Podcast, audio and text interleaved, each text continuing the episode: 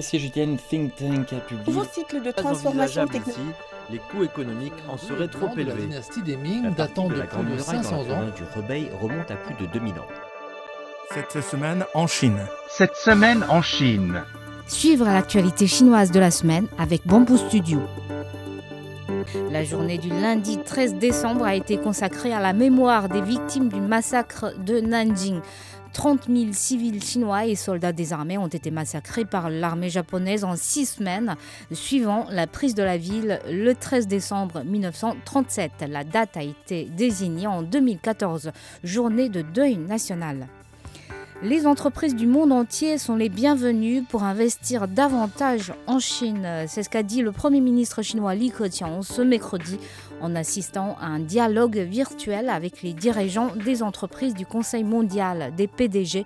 Li Keqiang a reconnu la contribution des multinationales à la réforme, à l'ouverture et à la modernisation de la Chine. La Chine s'engage à fournir un meilleur environnement d'investissement afin de devenir une destination d'investissement très attrayante à long terme, a encore affirmé le Premier ministre.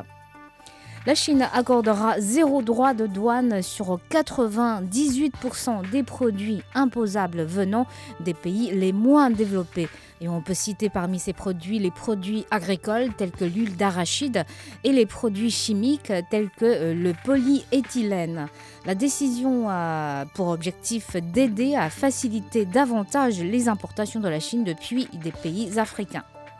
Chinois et Français se sont engagés à renforcer leur coopération économique et financière. C'est ce qui ressort du dernier dialogue économique et financier de haut niveau Chine-France, tenu ce lundi par liaison vidéo. L'événement qui a été co-présidé par le vice-premier ministre chinois Hu Chunhua et le ministre français de l'économie et des finances Bruno Le Maire. La France est disposée à renforcer la communication et la coordination avec la Chine sur les questions multilatérales, dont la réponse au changement climatique, la protection de la biodiversité et la réforme de l'OMC, a indiqué le ministre français, qui a aussi parlé de approfondir la coopération avec la Chine sur l'agriculture, la finance et les marchés tiers. Le champ pétrolifère de Daqing dans le nord-est de la Chine est désormais le plus grand site de production de récupération tertiaire de pétrole dans le monde. La récupération tertiaire, également connue sous le nom de récupération assistée de pétrole, est la troisième étape de l'extraction du pétrole. Cette méthode permet d'exploiter le pétrole qui n'a pas pu être collecté lors des étapes de récupération primaire et secondaire. Le site de Daqing produit annuellement plus de 10 millions de tonnes de pétrole brut avec cette méthode et ce depuis 20 ans consécutifs. Le constructeur de voitures électriques chinois Xiaopeng a écopé d'une amende de 14 000 euros pour avoir collecté illégalement 430 000 photos de consommateurs. L'entreprise fondée en 2014 s'est officiellement excusée, donnant la promesse de ne plus commettre de mêmes erreurs. La pépite chinoise, cotée aux États-Unis et en pleine expansion internationale, a acquis en 2019 des outils de surveillance et d'analyse du comportement du consommateur fournis par une entreprise spécialisée en intelligence artificielle. Une pratique désormais strictement interdite par la loi sur la protection des données personnelles, mise en application en Chine depuis le 1er novembre. L'administration nationale d'échange de la Chine a autorisé la Banque de Chine, partenaire officiel des Jeux olympiques d'hiver de Beijing 2022, à ouvrir des canaux verts pour les opérations de change liées à cet événement.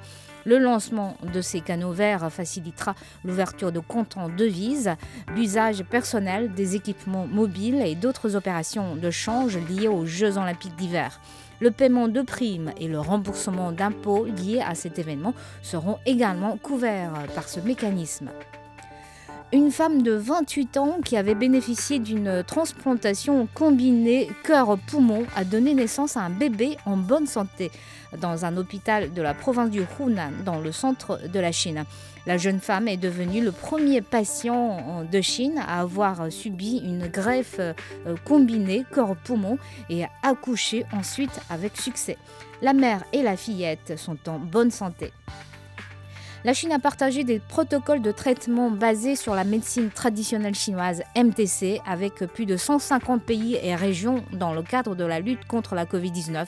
Le pays a également fourni des produits de MTC à plus de 10 pays et régions et envoyé des professionnels pratiquant la MTC dans 28 pays et régions du monde.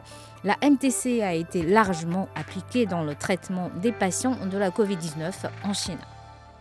Cela fait 40 ans que la Chine a lancé la campagne nationale de plantation d'arbres à laquelle les citoyens chinois sont invités à contribuer à titre bénévole. Une campagne euh, très fructueuse. 78,1 milliards d'arbres ont été plantés jusqu'à présent. Une campagne qui a contribué à faire doubler le taux de couverture forestière du pays de 12% au début des années 1980 à 23,04% à l'heure actuelle. Le mot de la semaine. un froid de chien.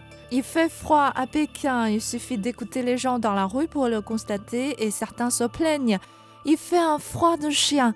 Alors pourquoi le chien? Quel rapport avec la température hivernale extrêmement basse? Selon l'explication la plus courante, c'est un internaute originaire du nord de la Chine qui a associé pour la première fois le froid au chien. En passant l'hiver dans le sud du pays, il a écrit sur les réseaux sociaux J'étais un loup du nord, mais maintenant je deviens un chien frileux dans le sud. Car dans le nord, même la température tombe souvent à moins 20 dehors les gens restent au chaud à la maison grâce au chauffage central. Et ce système de chauffage central n'existe pas dans les régions du sud où l'hiver est plutôt doux. De sorte que ces habitants peuvent trembler dans leur maison à 10 degrés quand le radiateur électrique ou le climatiseur ne sont pas allumés. En effet, dans beaucoup de langues, les animaux sont très présents dans des expressions pour exprimer le ressenti de l'humain face au froid. En France, on dit un froid de canard et en Allemagne, c'est un froid de cochon. Quand les Néerlandais parlent d'un froid d'ours, les Siciliens maudissent le temps glaçant avec le terme un froid de hurlement de loup. Et merci d'avoir écouté Bamboo Studio.